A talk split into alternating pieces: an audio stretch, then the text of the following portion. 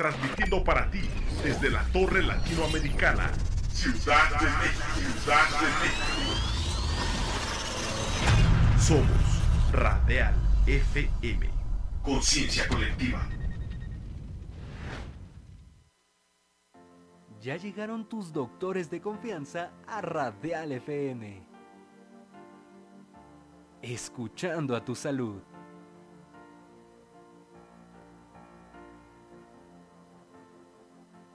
Soy Adriana Segoviano, eh, soy médico cirujano y partero, después hice la especialidad de dermatología y combino la práctica médica dermatológica con eh, la materia en la Escuela Superior de Medicina, imparto neuroanatomía.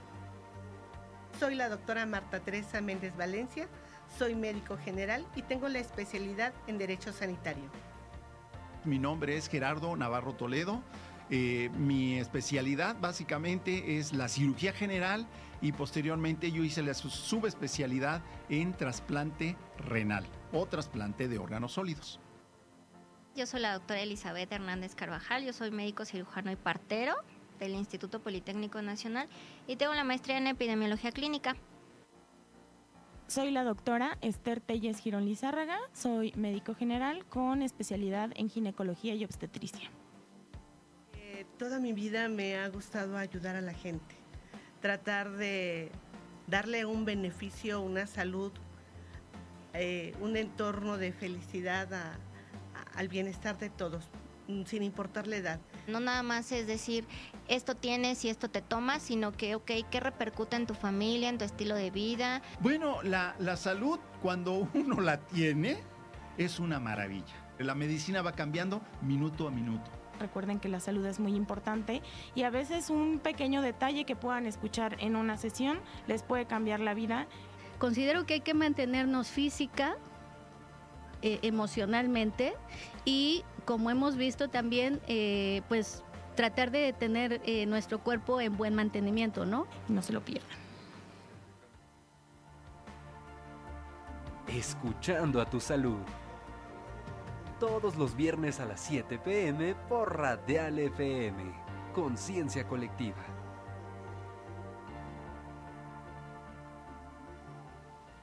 Muy buenas tardes, queridos radioescuchas. Gracias por permitirnos una vez más otro viernes este consultorio que es para ustedes de sus médicos de confianza. Hoy contamos con la presencia de la especialista, la doctora Adriana Segoviano Cuello. Bueno, ella es dermatóloga, una gran persona, mi compañera en la escuela de medicina, mi maestra, por cierto, también, ¿verdad? Y bueno, hoy hablaremos de los temas eh, dermatológicos, de todas esas alteraciones en la piel que tienen los pacientes con cardiopatías, con alguna alteración hacia el corazón. También hablaremos de lo que es el herpes, diferencias con el herpes simple, el herpes zóster, que es uno de los problemas también de salud. Y bueno, pues por último, lo que nos está ahorita actualmente, ¿no? Confundiendo o, o que queremos hacer ese diagnóstico diferencial contra la viruela del mono. Doctora, a ver, ¿Con cuál quiere empezar? Bueno, Eli, eh, eh, gracias por la invitación. Eh, muchos saludos a tus radioescuchas. bueno, me dejaste tarea de ver pacientes, las lesiones que vemos en la piel cuando el paciente tiene cardiopatías.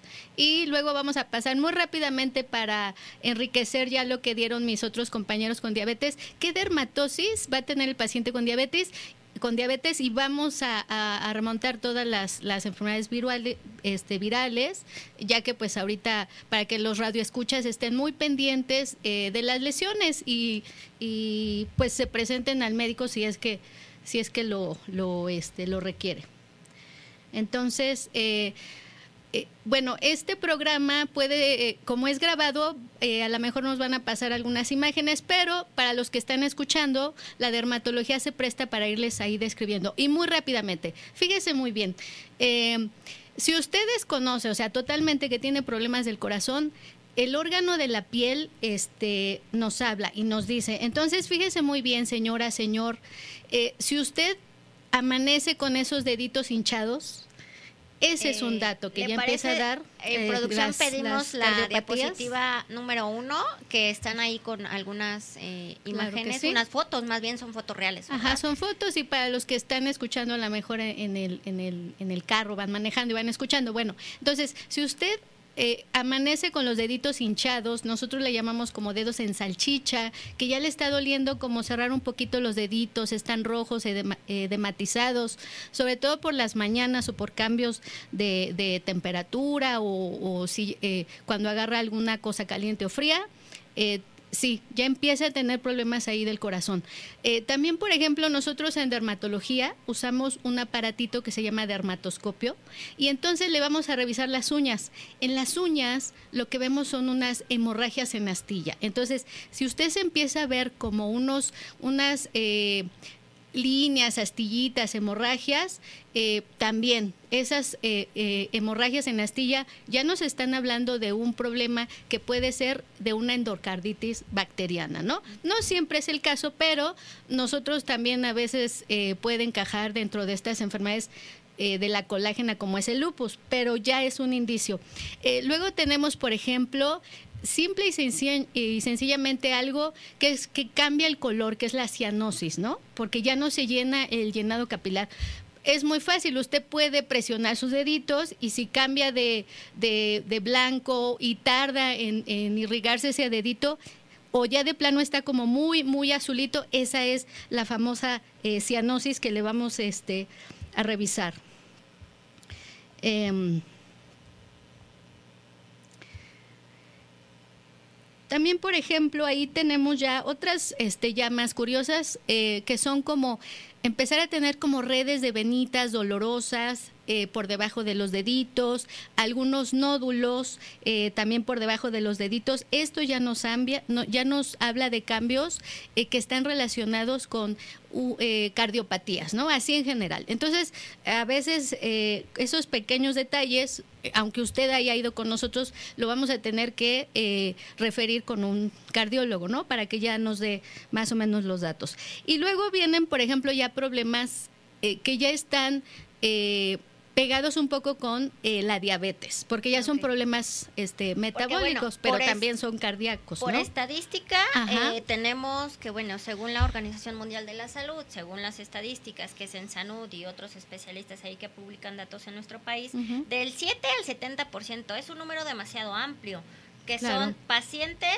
con diabetes que padecen alguna alteración dermatológica. Y dentro de Así las es. alteraciones dermatológicas, pues ya ahorita usted nos va a, a explicar cuáles son las más comunes, cómo determinarlas y demás. Entonces, ¿qué quiere decir? ¿Por qué ese número tan amplio? Pues porque la edad está influyendo. Ujú. Ajá. El 7% porque quizás el 7% en diabéticos que son niños, que es edad pediátrica, pero en un Claro. 70% en pacientes diabéticos arriba precisamente de 70 años, ¿no? Es como el, el rango de edad en donde mayor puedes encontrar una manifestación dermatológica si el paciente es diabético y si además tiene más de 70 años, muy seguramente en el 70% de estos pacientes han de acudir con usted porque hay una alteración dermatológica. En el rango de edades más pequeños, usted seguramente los ha visto. Sí, Niños diabéticos con alguna manifestación en piel.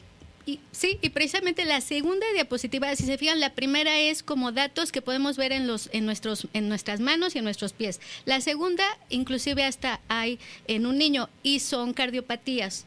Entonces, La por ejemplo, aquí este, por metabólicamente eh, ustedes van a ver ahí como granitos que se están presentando en toda la piel.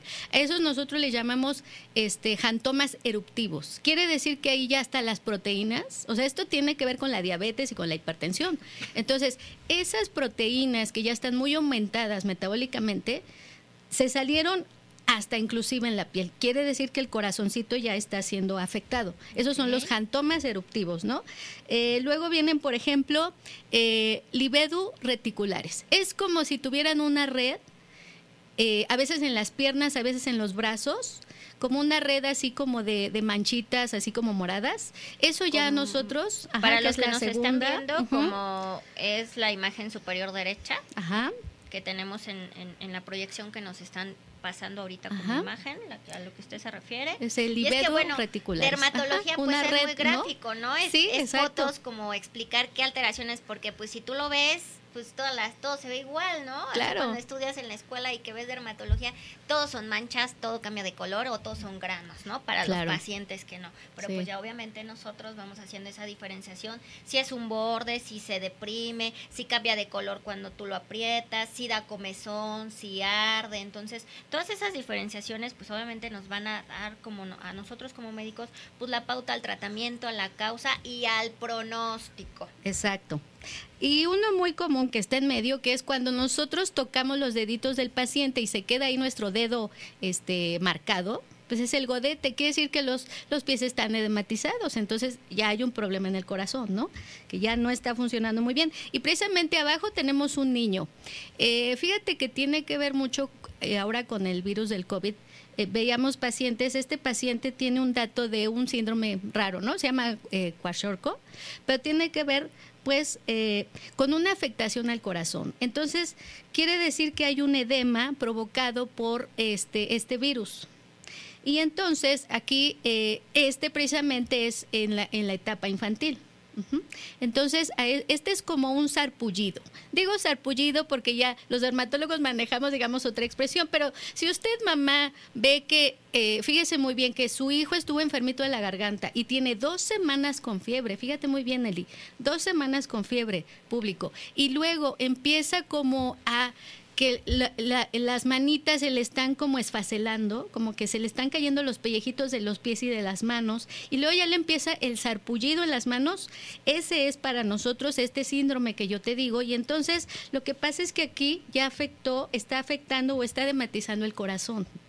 Entonces, por eso es que hablamos que es frecuente esta, esta cosa este, y que en los sí niños, es ¿no? frecuente este síndrome Claro, de sí. Kawasaki en México, en los niños. Claro. Entonces, mamitas, Ajá. cuando el niño como que se despelleja, por Ajá. así de alguna manera las mami nos entiendan, como si estuviera cambiando de piel en las palmas, eh, eh, está de, eh, de manera generalizada con ese como salpullido, enrojecimiento, así como cuando dicen, es que se, Se le dio- intoxicó, se ¿no? intoxicó, Las mamás le dio dicen, claro. por los camarones y así muy un enrojecimiento muy generalizado, muy superficial y demás, algunas úlceras alrededor de la boquita Sí. y, y la fiebre es súper importante. Entonces, Sí. fiebre que tenga con el termómetro en mano.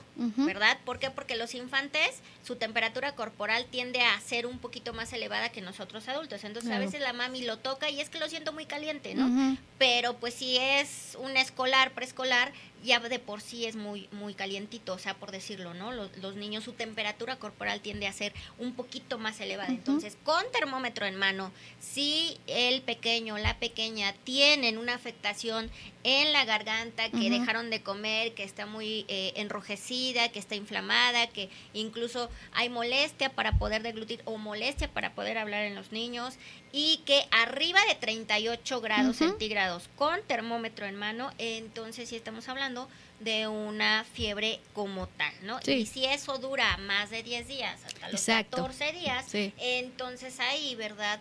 Eh, hay que acudir al cardiólogo. Las mamás son muy sabias y dicen, es que eh, antes ha tenido una fiebre y, y en tres días ya se le quitó. Precisamente ellas van porque ya el niño ya tiene dos semanas con la fiebre y luego vienen estos cambios. Entonces, no se preocupe, mamita, que no lo llevó al dermatólogo. Nosotros lo vamos a pasar inmediatamente a la mejor al hospital con un pediatra, pero es para que su corazoncito no vaya a desarrollar ya una endocarditis. Y es que muy ¿no? curioso, ¿no? ¿Por qué tomamos los- por qué hacemos un énfasis en darnos este espacio para los, tema- los temas dermatológicos? Porque los temas dermatológicos son a veces el reflejo de muchísimas enfermedades. Claro. No queda nada más, es que es un hongo en la piel, es que es un es una infección bacteriana, no, a veces las manifestaciones que tenemos en la piel son el resultado de otra patología, bueno, de otra enfermedad que a lo mejor ni siquiera nos ha dado síntomas. Claro. Entonces, muchos de los diagnósticos, si no es que en más del 80%, por ejemplo, en estos niños, Acuden a lo dermatológico. ¿Y por qué? Pues porque lo dermatológico, pues si nos llama, es lo estético, me está dando comezón, se me está viendo la cara manchada con granos, ya me cambió de color, las uñas ya las tengo moradas. Entonces, pues sí voy al doctor porque lo dermatológico me llama, ¿no? Entonces voy y resulta que cuando voy y ya pides estudios de gabinete, estudios de laboratorio, pues te vota que es renal, que es cardíaco, que puede ser hasta genético, algún síndrome genético. Y bueno, entonces es muy importante que que esa, ese sensor, esa llamada de alerta que nos da la piel, Sí. La manera en la que la piel nos manifiesta y nos dice auxilio, hay que estar bien atentos porque es el corazón, es diabetes, es hipertensión o es hasta un síndrome un poquito más complejo, ¿no? Muy bien, doctora. Claro, y ya la, la diapositiva de en medio son unas eh, lesiones en los párpados amarillas, ¿no? Eso ya nos habla de jantomas y esto ya lo vamos a unir con el tema de diabetes.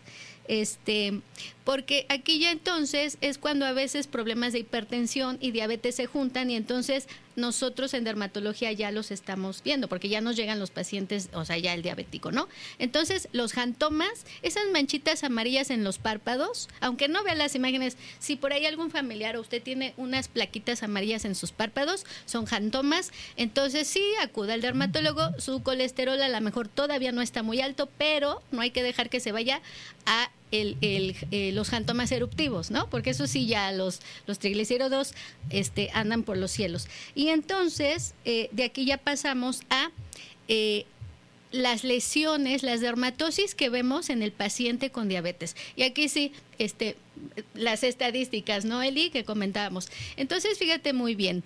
Eh, ¿Qué tenemos de información? Eh, tenemos que el 9.17% eh, de la población va a tener eh, diabetes aquí en México, ¿no? Por ahí estuve revisando en Ecuador y tienen el 8%, pero pues aquí, Aquí en estamos, México, ¿no? sí. Entonces, 9.17% de nuestra población va a tener diabetes.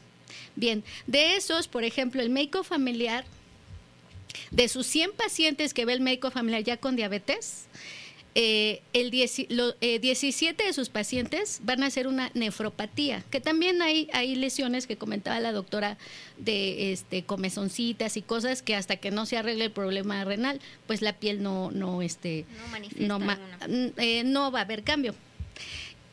Pero de estos 100 pacientes, entonces, eh, eh, 17 van a hacer una nefropatía. De esos, de esos 100, el otro 20%, fíjate muy bien, Eli, va a tener un pie diabético. ¿no? Que ahorita es lo que ya vamos a hablar. ¿Cuáles son las lesiones muy leves y cuáles ya no queremos que nuestros pacientes lleguen? Entonces, de ese 20% que van a tener nuestros médicos familiares, el 30% de esos 20, o sea, ya tengo estos pacientes que todos ya tienen pie diabético. El 30% está en riesgo de amputación.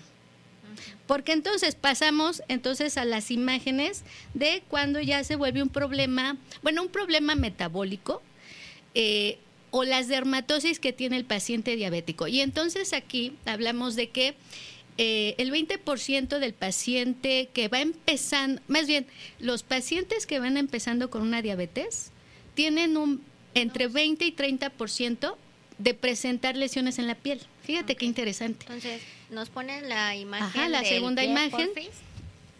Sí. Y ahora, eh, fíjate muy bien, ya cuando tienen manifiesta la diabetes, que es muy interesante, cuando yo empecé hace 20 años, eh, nos decían que a los 10 años se presentaban ya las complicaciones y la doctora nos dijo que en 5 años, ¿no? Nuestra compañera de medicina familiar.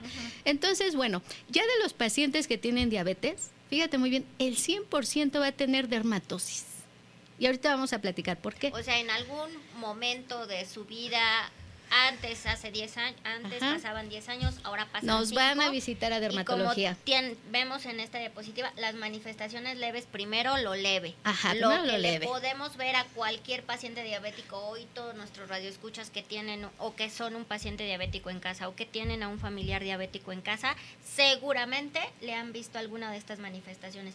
Incluido Así aquí, es. por ejemplo, Ajá. una que ahorita nos, nos, nos va a mencionar, ¿no? Claro La que tan sí. famosísima acantosis nigricans Exacto. que es un dato que hace pocos años fue como el boom en la población pediátrica. Sí, Porque sí, diabetes, antes de decir diabetes en niños de 2, 3, 5, 7 años, pues era como un caso estadísticamente muy raro. Claro. Hoy en día vemos la fuerte asociación que hay entre la obesidad, la hipertensión, Claro. la diabetes infantil. Sí. Entonces, cuando en el kinder nuestras educadoras, nuestras maestras detectan a un niño, y estamos hablando de kinder preescolar desde los 3 hasta los 5 años, en ese rango preescolar, detectan a un niño con, con un percentil, vaya, las tablas, ¿no? Que a veces hasta en la leche Nido, en la NAN, en el centro comercial te regalan tu tablita en donde te dicen niño de tal edad pesa tanto y mide tanto. Sí. Esas tablitas son bien importantes para Sí. las mamás porque ahí nos vamos a dar cuenta, mi hijo está dentro del peso, le falta, le sobra y a veces le sobra, dobletean el peso. O sea, hoy en día hay niños que a los 3 años están pesando 35 kilos, 38 Sí. kilos y entonces observas al niño y le ves una, un dato de acantosis nigricans Sí. y que no es 100% genético, ¿no? A veces hay muchas mamás que cuando incluso el médico general le hace los certificados eh, médicos, ¿no? A los niños que ya piden hoy en las escuelas y que ese fue precisamente un programa de salud que se hizo para que el niño, por lo menos, si no lo llevaban al doctor a vigilancia de crecimiento del niño sano, pues lo llevaran por el dichoso certificado y seguramente en el certificado sale obesidad infantil o sobrepeso infantil, ¿no? Sí. Entonces, cuando tú a la mami le dices, es que el niño tiene obesidad o tiene sobrepeso, pues a veces las mamis, híjole, pues como que se enojan, ¿no?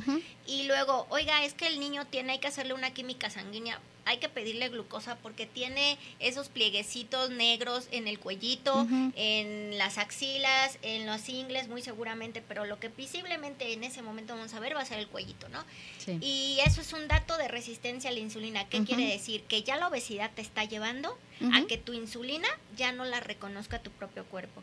Y puede ser innovado, o sea, aunque ese niñito, la mamá no tenga diabetes ni el papá, porque muchos, eh, bueno, a mí en la consulta, ¿no? Me pasa que si el niñito está con obesidad, tiene acantosis y tú le sugieres a la mamá una vigilancia, aunque haya ido por el certificado médico en ese momento, sabe que su niño tiene este problema, que hay que darle seguimiento, Ujú. Ay, pero, pero eso es genético, ¿no? Nadie en la casa es diabético, sí, el niño puede ser el primer diabético en esa casa. Sí. Entonces, la piel nos está diciendo, alerta, este niño está comenzando, no dejemos que ese niño llegue a tener 5 años pesando 80 kilos. Sí. Entonces, en esta imagen que nos ponían ahorita, la cantosis, que decimos, bueno, es la manifestación más leve, ¿no? Pero de eso leve, ¿cuánto tarda Sí. en que esa persona tenga su acantosis por acá arriba en el cuello? Claro. pero su piecito ya esté con un inicio de pie diabético, ¿verdad? Sí. Entonces, es, eh, bueno, aquí ya en las imágenes. Entonces, aparentemente, pues aquí también otras, ¿no? Un poco menos comunes manifestaciones de las piel. Sí, entonces mira, rápidamente, eh, en la diabetes vemos eh, acantosis nigricans, oscurecimiento de cuello, axilas, pliegues inguinales. Eh, pero eh, también a veces está un poco separado porque hay otro diagnóstico diferencial. Ese no se los voy a decir. Simplemente, si su paciente no tiene oscuro, pero tiene engrosada la piel, Eli, ese es, es bien, característico, ¿no? El paciente dice, es que está gruesa mi piel, o sea, no está, no tiene la cantosis, no tiene el obscurecimiento. Entonces, puede haber engrosamiento, así como una jiba que esté saliendo del cuello, acompañado del obscurecimiento, porque también he visto pacientes que solo tienen el obscurecimiento. ¿Sí me explico? Entonces, ok, obscurecimiento paciente, este público en general, mamás, obscurecimiento de los pliegues de las axilas y o acompañado de engrosamiento. Y también revisen los deditos. En los pliegues de los deditos, que es una imagen que se ve ahí, eh, le decimos como digitalización. La otra vez, eh, muy curioso, lo vi en un paciente, es como si, si le, le apachurraran así los deditos en las falanges. Fíjense en las falanges si hay un obscurecimiento y como que alguien le tocó ahí y le puso unos deditos. Son digiti- este, digitaciones. Ajá. Entonces, Como si quedaran huellitas. Exacto. Ajá, o sea, como Y- si alguien fuera y le pusiera la huellita Exacto, arriba de en, los en la- deditos. en las falanges, así es, y también obscurecimiento, ¿no? Y ve cómo ahí ya. Y ya ese no es- oscurecimiento, pues es bien fácil de ver, ¿no? Muchas mamás me dicen, ay, es que no se bañó bien el niño. Es que no se talla bien. Sí. Y es que es mugre, es que es el sudor, ¿no? Porque pues, los niños en la edad de que corren, juegan, brincan Sí. y saltan, pues el sudorcito y se les va acumulando aquí el hilito negro, ¿no? Que Sí. dicen de... Pero no, o sea, el niño ya se bañó, ya se talló, ya fue la mamá hasta con la piedra Pomex, porque he tenido casos que va la mamá literal con la piedra Sí. Pomex y pues nunca le quita la mugre al niño. Es que no es mugre, ¿verdad? Fue acantosis nigricans, sí. que es un dato de una diabetes en el mayor de los casos Mal controlada. Una intolerancia, ¿no? Una intolerancia a la insulina. Está iniciando, es efectivamente, ¿no? No lo dejemos a que caiga ya a instalarse propiamente dicho la, la diabetes o el síndrome metabólico. Porque me recuerda el caso de una niña que que me llegó con acantosis nigricans con sobrepeso y muy sencillo. Gracias a Dios su mamá era psicóloga y entonces lo único que hicimos, fíjate, no le pedí estudios de laboratorio, no le dejé una dieta. Simplemente platiqué con ella, el buen comer, el plato del buen comer que comentabas la, la sesión pasada con los, con los muchachos, con los pacientes. La mamá lo único que hizo fue llevarla a clases de ballet y se acabó el problema. O sea, no supimos si era síndrome metabólico, se le quitó el obscurecimiento y ya estaba en un peso ideal. Exactamente. Porque no quería yo mandarle los estudios picar a la niña, ¿no? Pero de todos modos la tengo en observación y la mamá me la lleva y en cada seis algún meses. Va a tener Exacto. que, ajá. Claro, ¿no? Pe- le vamos a tener que pedir si llega a Sí, eh, porque algún si otro es cambio. bien, tenemos un mal hábito de no hacer ejercicio. O sea, no es que todos nos metamos hoy y nos regalen una membresía del gym para estar ahí una hora y pagar las pesas y resistencia. No, el hacer ejercicio es dedicar por lo menos 45 minutos en el día a hacer una actividad única y exclusivamente. No es ponerse a trapear, ¿no? Porque luego las señoras, pero es que yo con el que hacer hago un montón de ejercicio. No, señora. O sea, no es esfuerzo, no es agacharse, barrer, Sí. trapear y pulir toda la casa y hacer el exhaustivo. Ni tampoco es, es que ya, porque voy al mandado y entonces camino la- tres cuadras y ya caminé. No, tampoco, porque viene cargando, porque viene en su vida. Eso es esfuerzo. Ujú. el, eh, el luchar contra el sedentarismo, como decimos, es que, bueno, pues si bien nuestro trabajo a veces no nos permite, porque estamos mucho tiempo sentados, porque pasamos mucho tiempo parados en el carro, en el desplazamiento, sí es dedicar 45 minutos a una caminata específica únicamente ponerme a caminar, ponerme a trotar, ponerme en mi bicicleta, poner a hacer ejercicios con mis mancuernillas única y exclusivamente ejercicio. ¿Para qué? Pues para obviamente aumentar ese metabolismo, que esa sangre se disperse por todo el organismo, que el músculo jale esa glucosa y esa energía que va en la sangre y entonces así dedicarlo. Y obviamente pues la alimentación, porque pues de dónde nos entra todo, pues por los alimentos, Sí. ¿no? Entonces, eh, saludable, pues come saludable, comes Sí. Cosas que no son saludables, evidentemente pues no vas a estar saludable. ¿no? Solo, solo quiero aclarar algo. Evidentemente, como nosotros en Derma ya vemos a los pacientes instalados en enfermedades cardíacas y metabólicas, entonces nosotros sí hacemos un plan para cada paciente. Porque mira, por ejemplo, si el paciente ya empieza a tener insuficiencia venosa, que es lo que vamos a ver a continuación, eh, no lo puedes mandar a caminar. ¿no? Entonces, bueno, pero si usted sabe que no tiene el problema metabólico, Sí, entonces sí, pu- puede hacer ejercicio. Ahí sí, tiene que ser que, que sude, señora. Tiene que ser aparte de- del ejercicio que hace. Y fíjate que un, un entrenador un- me decía que eh, la zumba no es ejercicio, es una actividad recreativa. Y a mí como que no me quedaba muy claro. Después entendí ya con los cardiólogos eh, que tiene que aumentar la frecuencia cardíaca y tiene que sudar. Entonces, eh, ahora que mencionaste caminar, tiene que caminar rápido, 45 minutos, porque tiene que haber un aumento de la frecuencia cardíaca y tiene que sudar.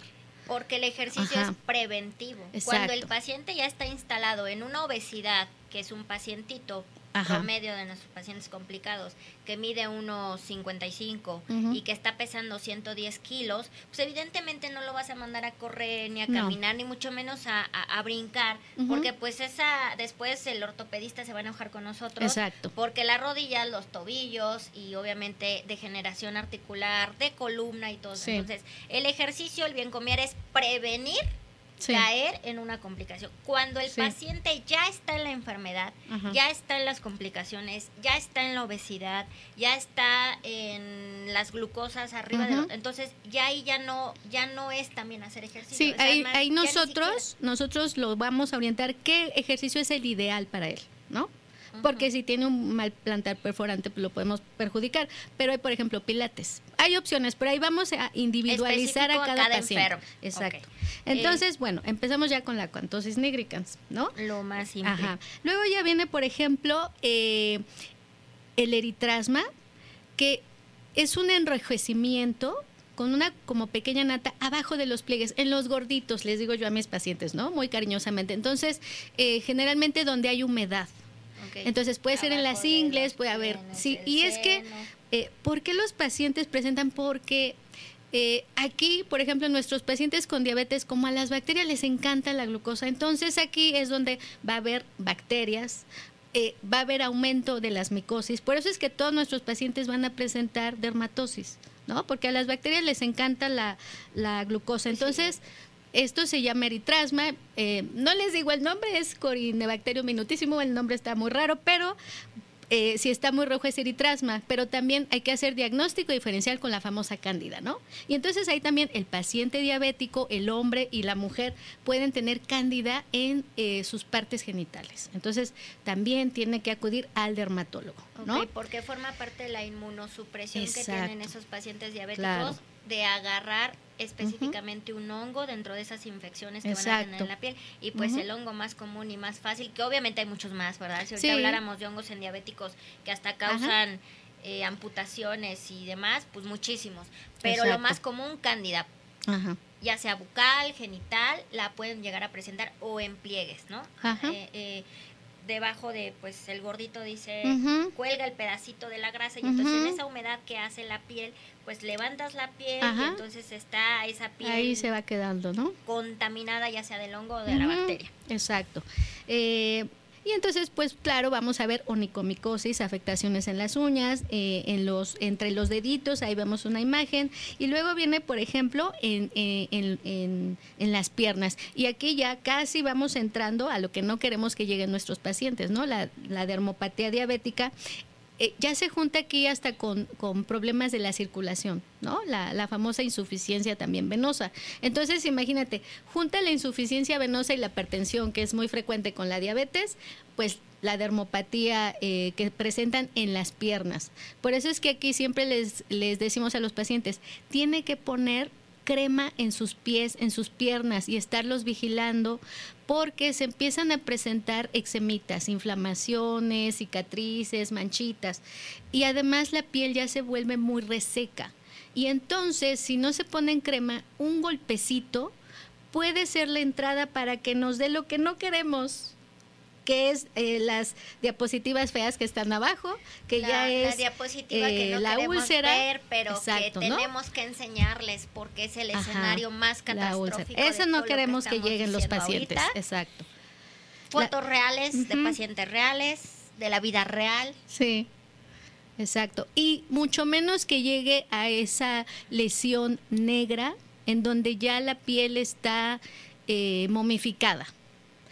Porque O sea, a veces los pacientes tienen la esperanza de que podamos hacer algo y bueno, cuando vean esa piel negra, corran inmediatamente al dermatólogo. O sea, ese día, ¿eh? Ese día. Porque nosotros junto con el, el, eh, angiólogo vamos a tratar de que se revierta. Pero hay que trabajar en 24 horas. Porque de un día para otro eso ya se necrosa. Y entonces terminan en, en amputación. Entonces no queremos que llegue eso porque eh, aquí tendríamos que hablarle al cirujano plástico para que debride, o sea, trate de conservar el tejido que más se pueda. Tenemos que hablarle al angiólogo para que nos diga es arterial o es venoso.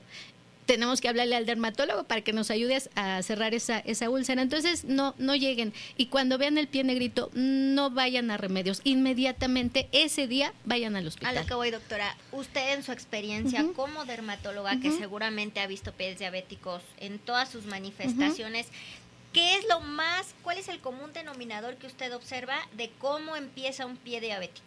Así, eh, no se pusieron crema y como no sienten los pies, que también es una, es una este, condición, ¿no? La dermopatía diabética es que o ya no siente sus pies o siente demasiado dolor. ¿No? Es así como la vertiente. Los que no sienten, entonces, si tienen una piedrita por ahí, se rompe la piel y ellos no, no se dan cuenta porque ya no sienten. Entonces, ahí entran Una las. heridita.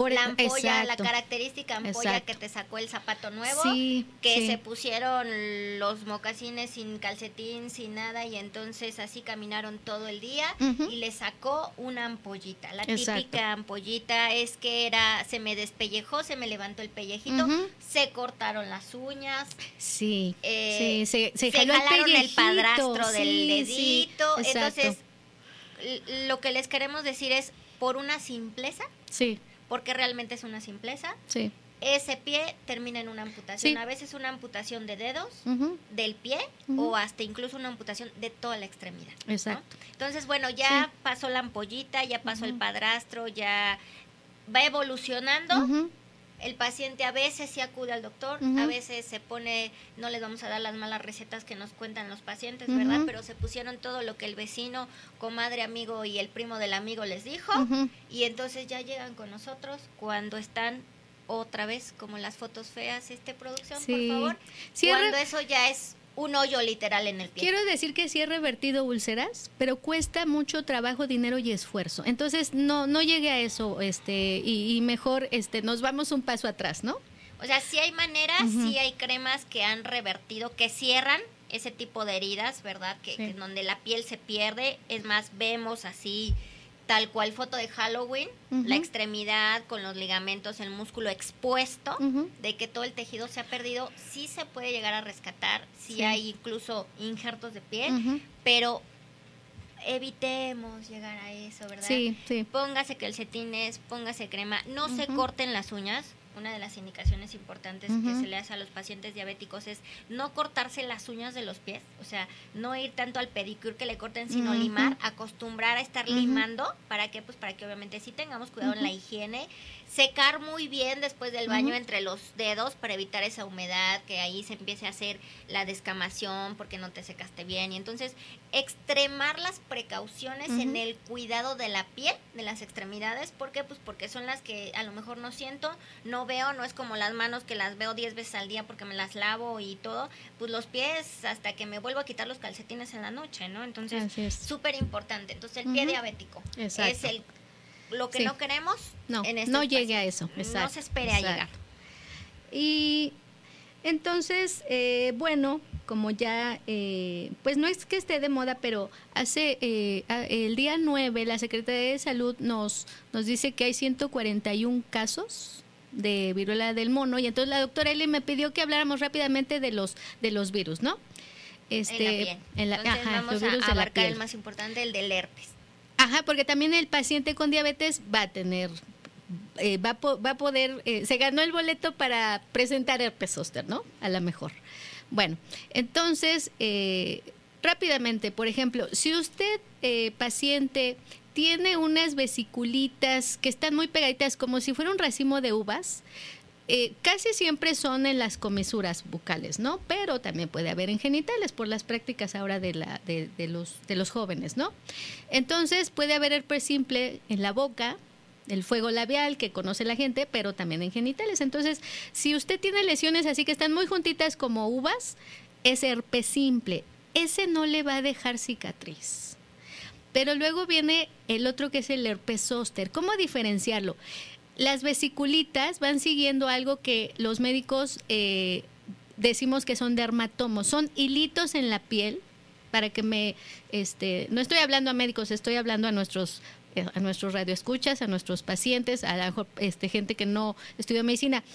Eh, regiones así como que, que se van eh, geometrizando, que van siguiendo un trayecto, que a veces puede ser muy chiquito, ¿no? Para ahí los especialistas, si a mí, a mí me llegan pacientes con tres lesiones, ¿no? Y de repente digo, es por, por insecto, es herpes zóster, eh, ¿qué pasó ahí? Pero bueno, eso me toca a mí.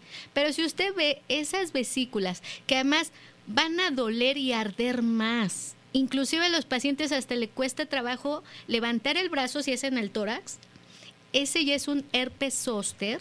Y aquí lo que nos preocupa es que pueda dejar una neuro, neuralgia posherpética, porque este virus entró más a inflamar el nervio. Y la preocupación es que si este herpes zóster cae en cara, puede entrar al cerebro. Que bueno, eso ya es, lo vemos ya los especialistas, ¿no? Pero bueno, querido Radio Escucha, si ve lesiones que siguen un trayecto, eh, esas vesiculitas le arden así demasiado, entonces ese es herpes zóster. A ver, Y ese si nos regala cicatriz. la imagen de herpes para que, bueno, nuestros queridos radioescuchas puedan hacer la diferenciación. Entonces, vesículas son como bolsitas de agua, Ajá, muy bolsitas de agua. agrupaditas. Yo creo que la varicela es muy común que la gente la puede identificar. Sí, porque están más separaditas. varicela ¿no? La varicela es como más separada. grandota, muy esporádica, pero el herpes simple al, al herpes zóster, que ahí sí son muy pareciditos, la lesión es con esas características, pero mucho más chiquitita, como si agarráramos un lápiz y apuntilleo, ¿no? O sea, muy chiquititas, pero con esas características de bolsita de agua. Entonces, agrupaditas ahí en montoncito, que es súper común verlo en pacientes inmunodeprimidos. Sí. La diferencia entre el herpes simple, porque bueno, muy esporádico a lo mejor en la boquita, ni siquiera al centímetro llegan esas lesiones, se colocan el medicamento tópico, desaparecen. Pero la complicación, el herpes zóster, entonces la diferenciación van a ser estas lesiones, bueno, aquí estamos viendo en, en las imágenes, ¿no? La, Sí. la que usted nos describía de la boquita.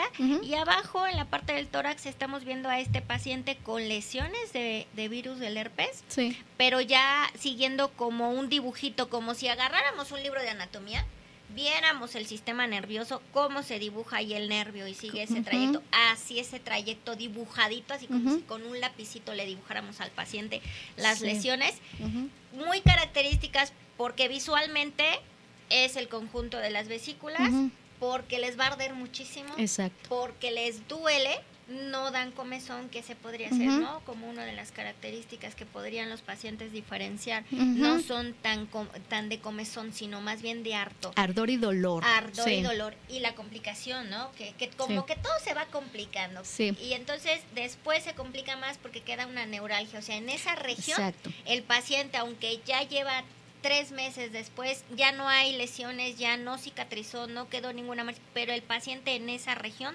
así como tenemos esa foto del paciente en la región de abajo de, de su tórax, le duele y le arde, aunque ya no tenga ninguna lesión. Claro. Y el herpes zóster bien tratado, aquí sí tienen que ir, eh, les sugiero en las primeras 24 horas. Aquí el problema es que primero arde la piel, primero arde la zona. Inclusive los pacientes primero me van con el ortopedista y luego ya llegan conmigo, ¿no? Este y resulta que ya a los tres días les salieron las vesículas. Entonces primero viene el ardor, luego ya salen las vesículas y hay que dar el tratamiento en los primeros dos días. Porque si el paciente está bien, le damos el antiviral para yugular la lesión y entonces en una semana ya tiene que estar en costra. Nosotros los especialistas ya vemos esos pacientes que se salen de esos parámetros, ¿no? Y aquí bien importante, el herpes zóster sí deja cicatriz en la piel. Y algo que comentaste, eh, los tratamientos tópicos, aquí precisamente en dermatología no les doy pomadas. O sea, aquí les doy spray, que no se toque el paciente, porque ¿qué tiene en común la varicela, el herpes simple y el herpes zóster? Es no toques las vesículas, porque si las abres, ahí riegas el virus. Y luego, por ejemplo, ponen a la esposa o al esposo, ponme la pomada y lo están tocando. Entonces, no, ahí lo que les dejo yo es, aquí precisamente no dejo yo pomadas, personalmente dejo spray y este las tabletas. No toque, también ya tenemos cremas para que pongan spray. Entonces, precisamente no toque porque el periodo de contagio es cuando está la vesícula. O sea, regar esa agüita, Exacto. el paciente va y toca, Exacto. Le pone, le unta el remedio o la pomada común Exacto. que hasta en la tele sale y después ese paciente se le olvidó lavarse las manos porque se distrajo y viene y él se agarra los ojos, se agarra genitales, ahí se va el herpes. ¿no? O sea, Exacto. sí se contagia. Exacto. Exacto, entonces mejor ponemos en spray este el fomentito, a lo mejor este la ciclovir, Ah, el como medicamento tomado, exacto, este esperar a que el dermatólogo nos dé indicaciones. En una semana el herpes zóster ya está en periodo de costra y luego vamos a trabajar con la cicatriz, porque deja una cicatriz, este y a lo mejor en un mes evaluamos la neuralgia, o sea, el dolor que pudo haber quedado de ese nerviecito este inflamado, ¿no? Ok, doctora, y entonces como última participación o, comparación ahorita con este problema de salud emergente Exacto. que está pasando, pues a nivel mundial, ¿verdad? Ujú. Pero pues, obviamente nos tenía que tocar. Exacto. Entonces hay cierto número ya estadístico Sí. establecido en nuestro país, la viruela del mono. Ajá. Porque ahorita, pues en el radio, en todos lados, se escuchan la viruela del mono. Y si un paciente con herpes eh, ve algo alterado, pues Ujú. híjole, viruela del mono. O qué tal que el paciente sí con viruela del mono dice, ¿qué tal que es herpes? ¿no? Entonces, para Exacto. evitar que uno piense que es lo otro, Ajá. ¿cuál sería la diferenciación? ¿Qué es, qué, ¿Hasta dónde sabemos de la viruela del mono? Fíjate muy bien, aquí lo primero que va a haber es eh, un malestar general en el paciente. El paciente va a tener malestar general. Luego viene dos días de fiebre, dos días de fiebre, y aumentan los ganglios eh, regionales. ¿Qué quiero decir con esto? Porque ha habido controversia. Es de dónde, en qué parte de tu cuerpo se contaminó tocando la vesícula de otro, que, no tocas así, pero ya vimos que si a lo mejor eh, el paciente que tenía viruela se, se transportó en, transporte público, se le reventó una vesícula, pues a lo mejor lo tocaste y si lo tocaste de la mano o rozaste un poco. Eh, a mí me han llegado pacientes eh, con lesiones aquí y son del celular. Imagínate si le presta, la mamá le presta el celular al niño y aquí tiene herpes simple, el niño entonces, esos son lo que le llamamos fomites. Pero entonces quiere decir que si se contagió en la cara, los ganglios de, la cara, eh, en el cuello, se van a inflamar. Si es en el área este, eh, de las piernas, miembros inferiores genitales, van a ser los ganglios de esa región. ¿No? Entonces van a ser ganglios en donde se contaminó este el paciente, ¿no? Para En no la caer, No exacto. Es como muy generalizado que Exacto. Y luego ya salen las lesiones. Pero ¿qué diferencias hay, Eli? Por ejemplo, eh, la varicela empieza en los niños, es más frecuente en los niños, pero va, acuérdate, de la cabeza, va centrífuga, ¿no? De la cabeza, en los niños hay fiebre, malestar general y se va al tórax.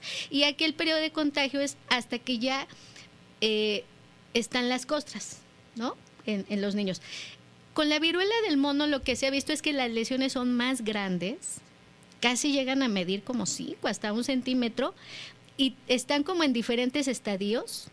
Y también afecta a las palmas. Estas imágenes que nos han mostrado, nosotros en cuanto empezó a salir, pues empezamos a buscar información, ¿no? De, de otros países que fueron los primeros que reportaron, como España. Y entonces hay lesiones en las, en las manos.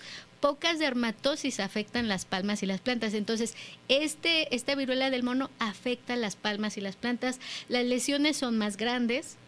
Y aquí lo importante es que te quedes en tu casa hasta que toda la lesión, claro, o sea, empiezas a detectar esto, ya tuve dos días de fiebre, ya tengo los ganglios, ya me salieron estas vesículas, corran al dermatólogo, corran al médico familiar, eh, aquí para que se hagan los estudios y luego ya va a ir a su casa y vamos, va a esperar a que se hagan las costras. Una vez que ya están las costras, entonces ya podemos eh, decir que ya no es contagioso, porque la vesícula, recordemos, es la que puede contaminar, Puede este, contaminar. puede contagiar, ¿no? A, a otros, este. Y ahora en la pandemia yo les decía, sana distancia hasta en tu casa, ¿no? O sea, si tiene Pues pues ahorita no nos abrazamos hasta que ya tengas tus costras, ¿no? Y ya, este, pasó el periodo de contagio. Muy bien. Sí, doctora, mire, pues aquí ya algunos radioescuchas nos han hecho preguntas que ya en el transcurso de, de las plat bueno, de la plática y de lo que usted nos ha comentado hemos disipado precisamente esas diferencias de que cuáles son las manifestaciones dermatológicas en la prediabetes que si, si ya se pueden presentar también en la diabetes, sí, o sea, ya un paciente bien diabético ya tiene acantosis, pues sí también, y obviamente las diferenciaciones entre el herpes y el herpes zóster, que ya usted pues ya nos lo comentó. Y bueno, pues saludos a los radioescuchas que nos están escuchando desde Puebla también, ¿verdad? Aquí muy atentos. Y pues también, querido público, si algún tema a ustedes les interesa, quieren que hablemos de ese, pues también aquí háganoslo nos saber a través del chat qué tema les gustaría, qué enfermedad quisieran ustedes que habláramos aquí. Y pues para cerrar, doctora, para despedirse, para dejarle ese mensaje a la población sobre ese órgano tan importante que es la piel, El órgano más, El órgano más grande, más ¿verdad? visible, sí. ¿Qué, qué nos dejamos para que nuestros radioescuchas entonces sepan que no todos los granitos son tan inofensivos, no todas las manchitas, no todas las Sí. vesiculitas, no todos los fuegos son tan simples. ¿verdad? ¿Qué nos, qué nos queda, ¿Con qué nos quedamos, doctora, para que nuestros radioescuchas se queden con esa espinita de ir al médico? Porque a veces lo dermatológico es la señal de alerta para otras enfermedades. Exacto. Eh, bueno, eh, más bien que conozcan qué somos los dermatólogos. Los dermatólogos somos los especialistas que estudiamos la piel eh, y algo bien importante, mucosas, que es boca, que es la mucosa conjuntival y que son inclusive los genitales. Y estudiamos también pelo y uñas, bien importante, ¿no? Acudir al dermatólogo para que te revise esto. Y también estamos capacitados para ver la piel desde el recién nacido hasta ahorita vimos, ¿no? Este niño, este como de cuatro años, esta enfermedad que es este, el síndrome de, de Entonces, también vemos, eh, digamos, todas las etapas. Tenemos una dermatosis que es la dermatitis atópica, en donde desde recién nacido, luego el lactante, el preescolar, eh, también el dermatitis, eh, dermatitis atópico, pues hasta del adulto. Entonces, el dermatólogo va acompañando a todos los pacientes, ahora ya con el paciente geriátrico, ¿no? Entonces, eh, todos los dermatólogos estamos capacitados para revisar genitales, para revisar uñas, para revisar pelo, este, y en todas las etapas de la vida, ¿no? Eh, ¿Qué podría yo decir? Que realmente nuestra piel es igual a la del recién nacido. Entonces, cuídenla igual que a los bebés más bien lo que vamos perdiendo es eh, lubricación, entonces hay que tomar agua, hay que poner más crema, no hay que tallarnos la piel con zacate, solo con las manos. Así como bañaban a sus bebés, síganse así cuidando la piel y poniéndose este eh, ahora ya con el protector solar, ¿no? Que vimos también lo del cáncer de piel, que será otro renglón. Ese será otro programa. Básicamente ese sería mi mensaje. Bueno, pues muchísimas gracias doctora por su grata y muy enriquecedora participación el día de hoy, que aunque de rápido y de muy generalizado, pero pues varias, varias patologías, varias enfermedades de manera muy general, súper frecuentes en nuestro país, ¿verdad? Y pues a ustedes, queridos radioescuchas, ojalá y este tema pues también les haya colaborado, les haya gustado y les haya servido de mucho para que pues también ustedes identifiquen, puedan eh, mejorar, quitar algunas costumbres, ¿verdad? Sobre todo en esto del diabético que dijimos. Y pues no se les olvide, ¿verdad? Que este es su consultorio y que ustedes aquí tienen una cita con sus doctores de confianza todos los viernes a las 7 de la noche, ¿verdad? Con temas súper importantes en donde ustedes van a ser los beneficiados porque van a disipar sus dudas, van a poder preguntarnos todo lo que ustedes quieran, pedir también, ¿verdad?, qué enfermedad quieren que nosotros estemos aquí dialogando, participando, con imágenes, con videos y pues muchísimas gracias. Saludos, ¿verdad?, a, la Escuela Superior de Medicina, que ya muy pronto nuestro nuevo Empezamos el lunes. iniciamos el ciclo escolar en la Escuela Superior de Medicina del Instituto Politécnico Nacional, ya estaremos ahí en nuestra materia que es neuroanatomía. ¿Verdad? A todos los pacientes diabéticos, a todos los pacientes que tienen alguna alteración dermatológica, que bueno, pues ya a futuro habrá otros temas dermatológicos que estaremos tratando con la doctora. Muchísimas gracias por dejarnos entrar a sus hogares hoy como todos los viernes, no se les olvide, aquí tienen una cita en su consultorio de confianza y pues saludos, ¿verdad? A todos los que nos escuchan, a Bárbara Sofía, que es nuestra fan número uno de este programa. Saludos. Bye, bye. Gracias a todos.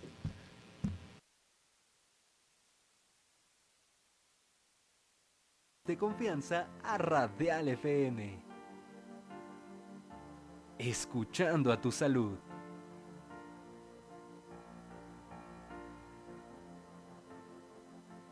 Soy Adriana Segoviano, eh, soy médico cirujano y partero, después hice la especialidad de dermatología y combino la práctica médica dermatológica con eh, la materia en la Escuela Superior de Medicina, imparto neuroanatomía.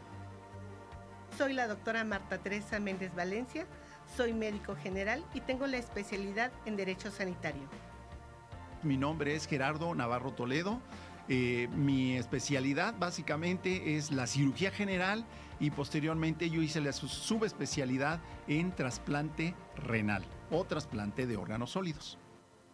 Yo soy la doctora Elizabeth Hernández Carvajal, yo soy médico cirujano y partero del Instituto Politécnico Nacional y tengo la maestría en epidemiología clínica. Soy la doctora Esther Telles Girón Lizárraga, soy médico general con especialidad en ginecología y obstetricia.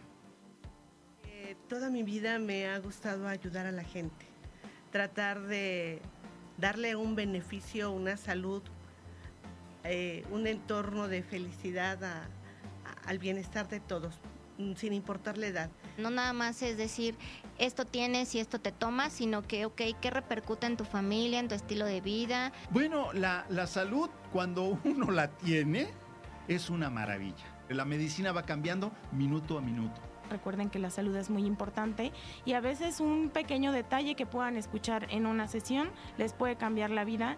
Considero que hay que mantenernos física, eh, emocionalmente y como hemos visto también, eh, pues tratar de tener eh, nuestro cuerpo en buen mantenimiento, ¿no? No se lo pierdan.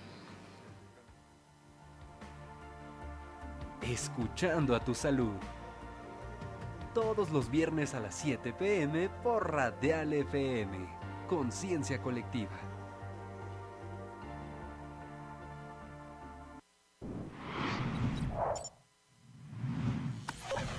Radial FM. Conciencia colectiva.